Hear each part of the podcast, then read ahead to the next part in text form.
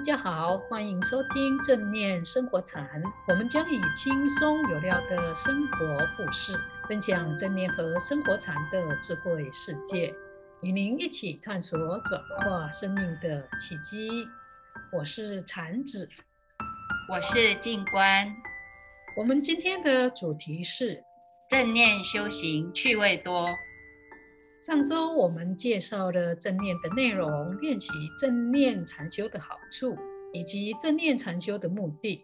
听众朋友听了以后很感兴趣，也在日常生活中做了练习。练习过程中，有人呢也发现了一些问题。静观，你可以说明这些问题是什么吗？好，听众朋友听完了上一集正念生活禅以后，很认真的练习。但却遇到了困难。第一个问题是说，他知道正念是有正能量的，但遇到情境的时候，他还是不会应用。诶，比如现在天气不是都很热很高吗？为了要不要开冷气，都会跟家人闹别扭。家人觉得电费很贵，或是觉得他本身很怕冷，也不问我热不热，就直接自己把那个冷气关了。看到家人这个举动。我当下的念头就只有生气而已。想请问一下，如果遇到这种情境，要如何把正念拉回来呢？第二个问题是，听众朋友他很想练习这个正念生活禅，可是他发觉他坐不住，呼吸关不到，也感受不到，不知道要如何下手。这些都是非常好的问题。我们先来回答第一个问题。回答以前，我们先来说一说正念禅修要怎么修。依菩提长老所说的，正念禅修是训练自己随时随地的回到当下，以开放、平静和警觉的心去专注觉知发生在身心和周围的人事物，只是单纯的觉知，不加以评价跟诠释。确实如此。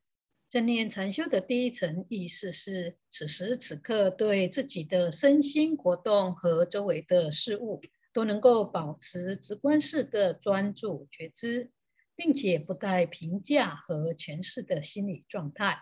这就是正念禅修。第二层意思呢，是除了能够如实不评价、不起第二念。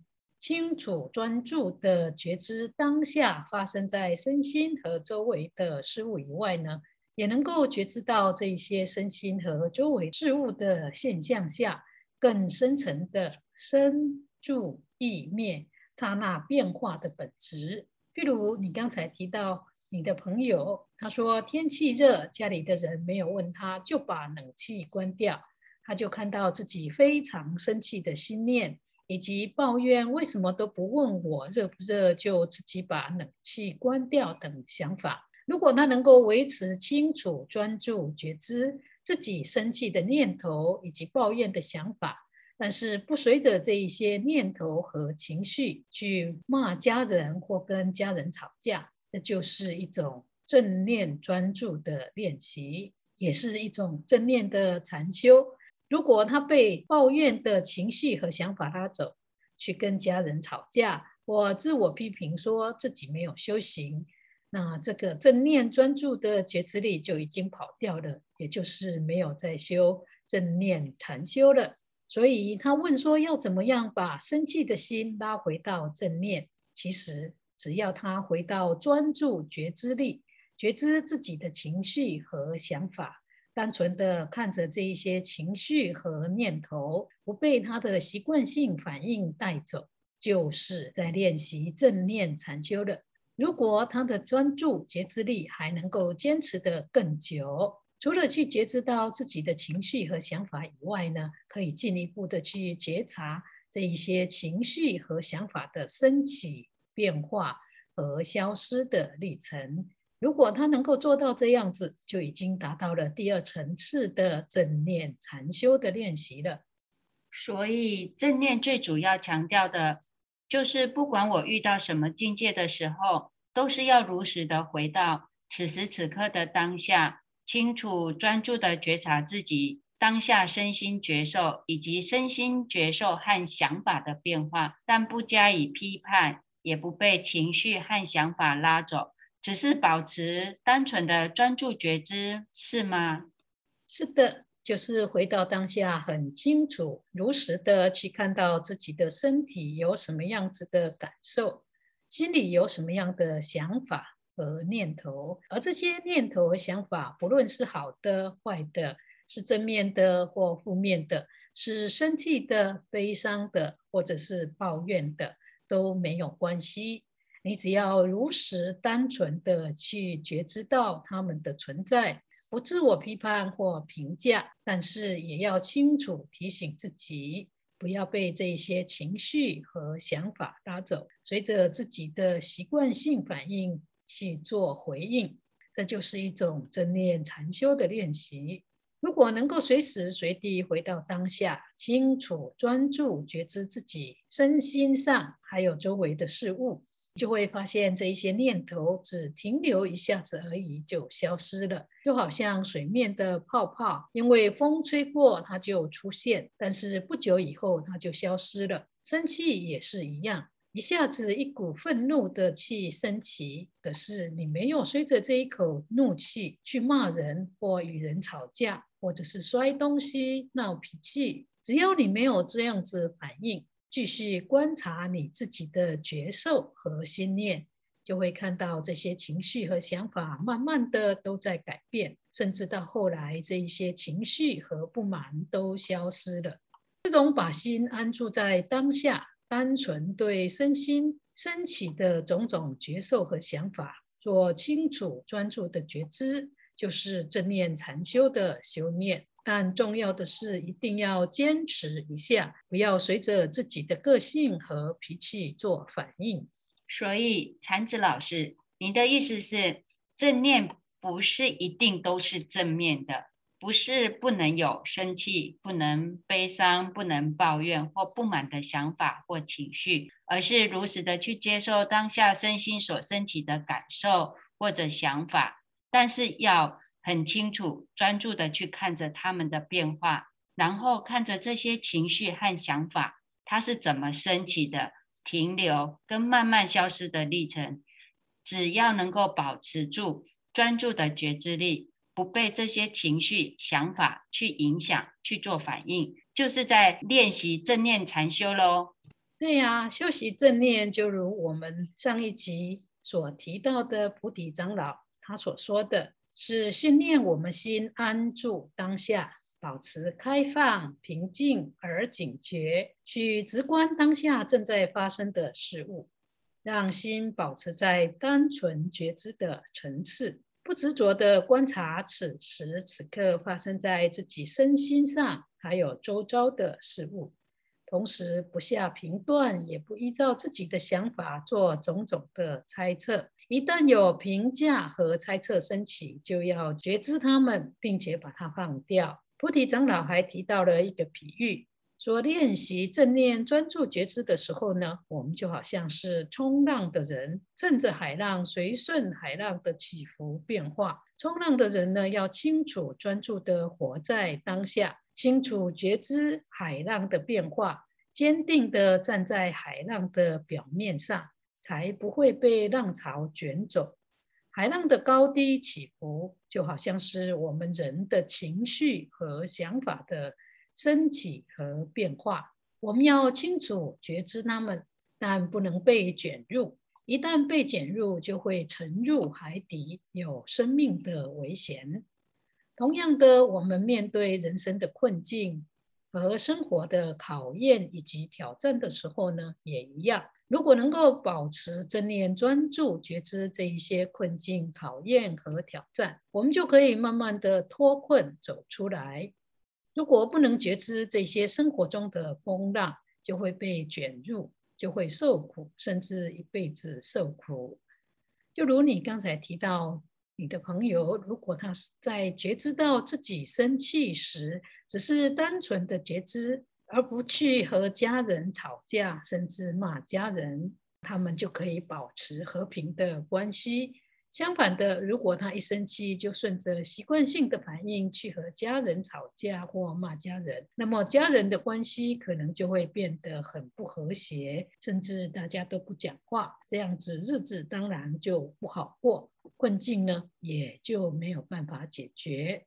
所以遇到事情的时候，保持正念、专注觉知的练习，可以改善这种人际不和谐的关系。以及日常中常遇到的困境，练习久了，淡定力会越来越强，也越来越有智慧，而觉知力也会越来越好。也因此呢，自己的心境和眼界也会越来越宽阔。也因为这样子，修养会越来越好，日子也会过得越来越快乐和自在。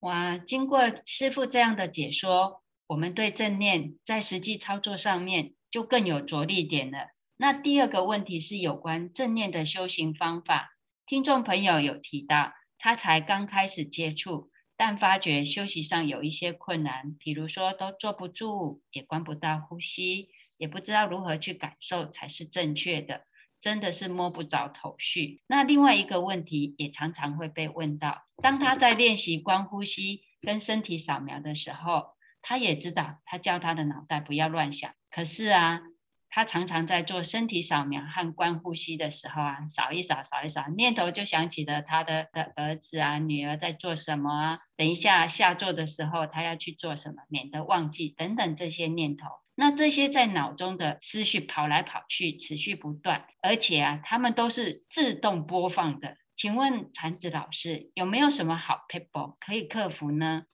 正念的练习呢，可以分成两部分。一部分叫做正式的练习，另外一个呢就叫做非正式的练习。正式的练习指的是在特定的时间，比如说早上、晚上或者是一天中，就安排一个时间，在自己的佛堂或者是房间或者书房里面静坐。练习观呼吸、身体扫描，或者是正念行走、正念瑜伽等，这种有特定的时间地点，规定一个时段来练习，就叫做正式的练习。另外一种叫做非正式的练习。非正式的练习是没有限制，一定要在早上、下午或者是晚上，或者是一定要在房间、书房或佛堂里面才能够练习，而是在日常生活中就可以练习的。比如说，你去走路、去买菜、去上班、去散步或运动的时候，都可以练习。我们可以从早上开始，眼睛还没有睁开，就可以开始提醒自己。练习一下身体的扫描，去觉察自己的身体，可以从头一直到脚底，感觉一下他们现在是什么样子的，是很疲劳的，还是经过一个晚上的休息，身体很轻松。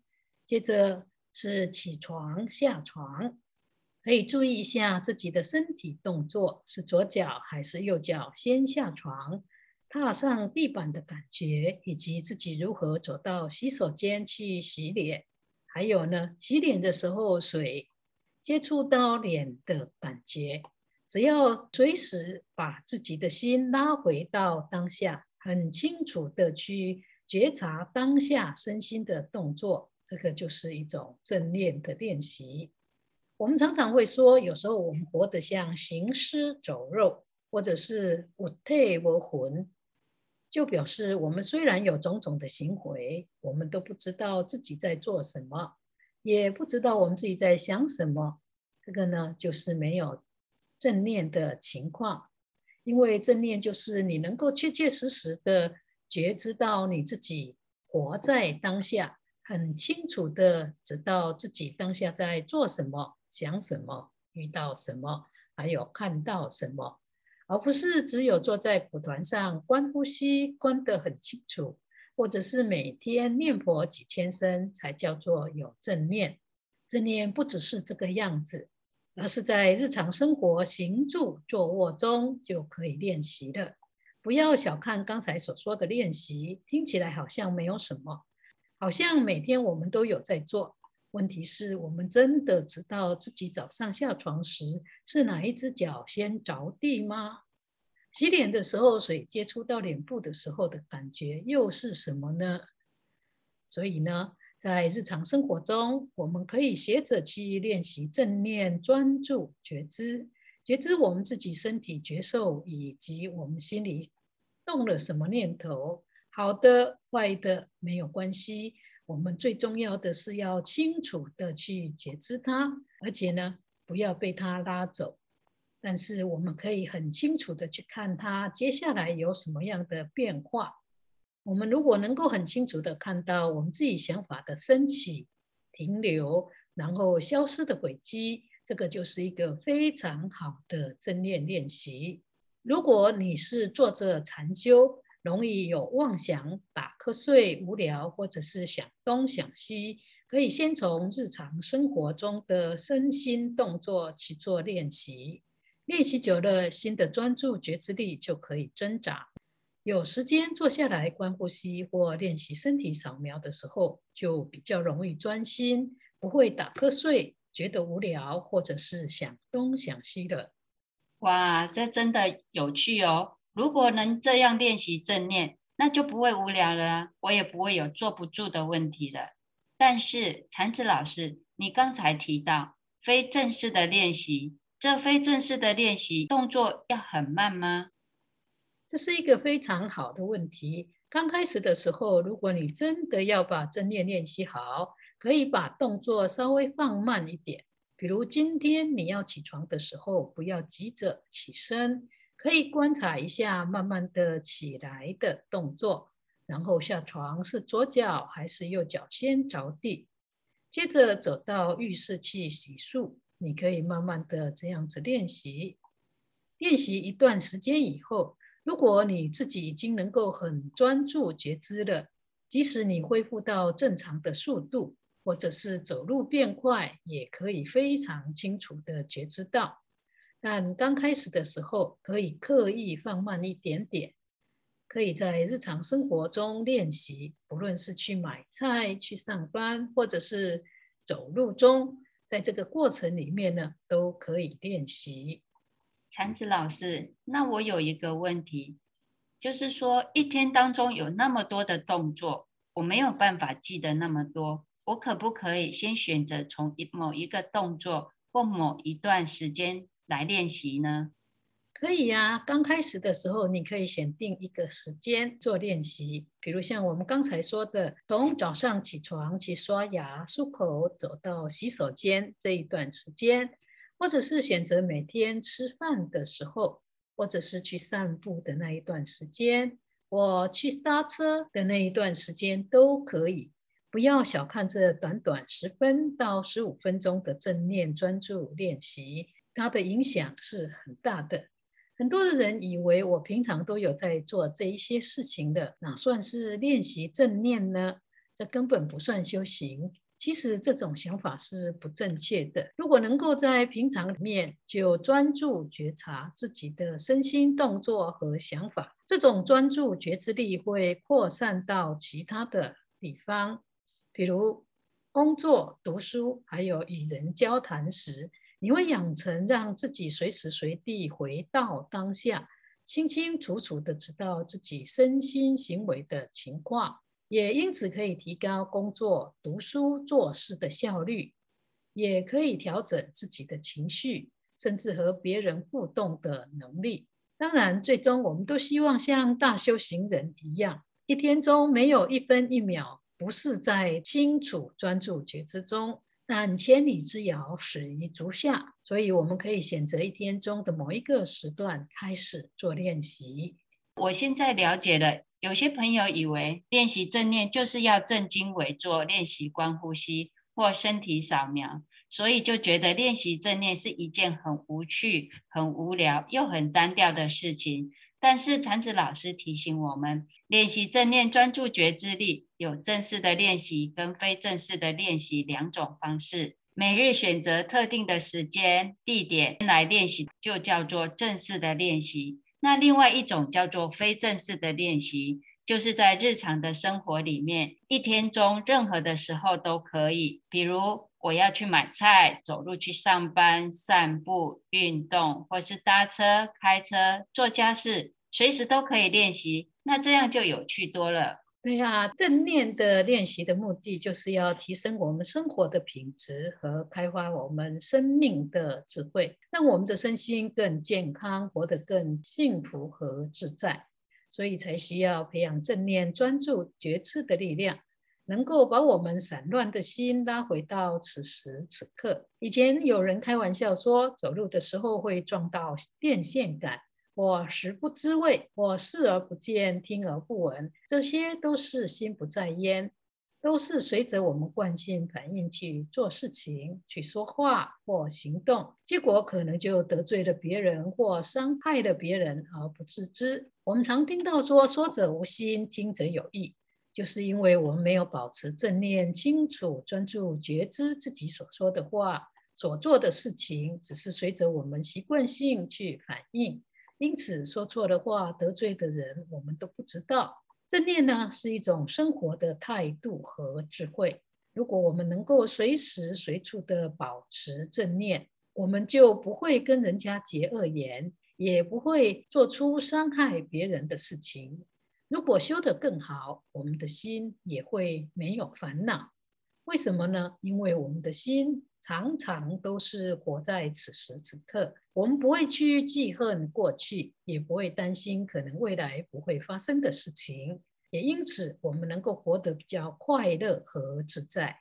能学到正念生活禅的日常练习法，真是太棒了！如果大家都能够多多的练习，不仅可以解决很多我们日常生活中因为习惯性的反应跟亲友产生的误会和争吵。也可以解决很多长期累积的心结跟怨恨。禅子老师今天要教我们什么正念小撇步呢？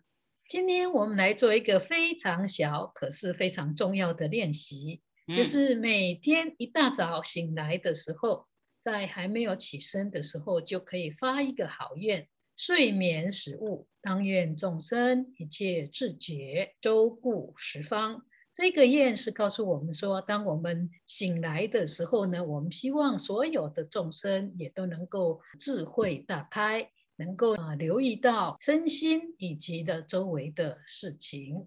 那下床的时候呢，你也可以心里这样发愿：从朝饮旦直至暮，一切众生自回复。若于足下上身行，愿汝即时生净土。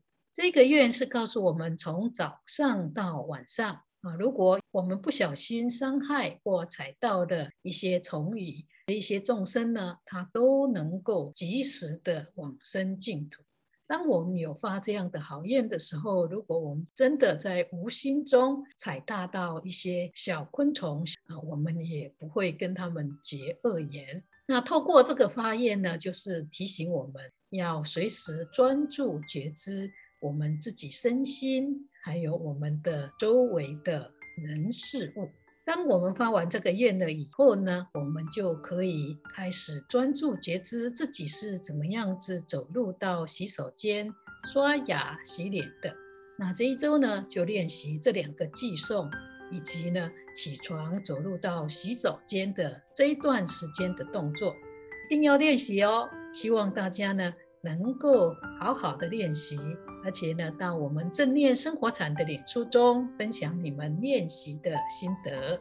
谢谢禅子老师，这正念小 paper 太棒了，可以培养专注觉知力，又可以发好愿，跟众生结好缘，开启吉祥美好的一天，太棒了！大家要多多练习哦。对呀、啊，一定要好好的练习，不要小看这个小小的练习，有练习就会有进步。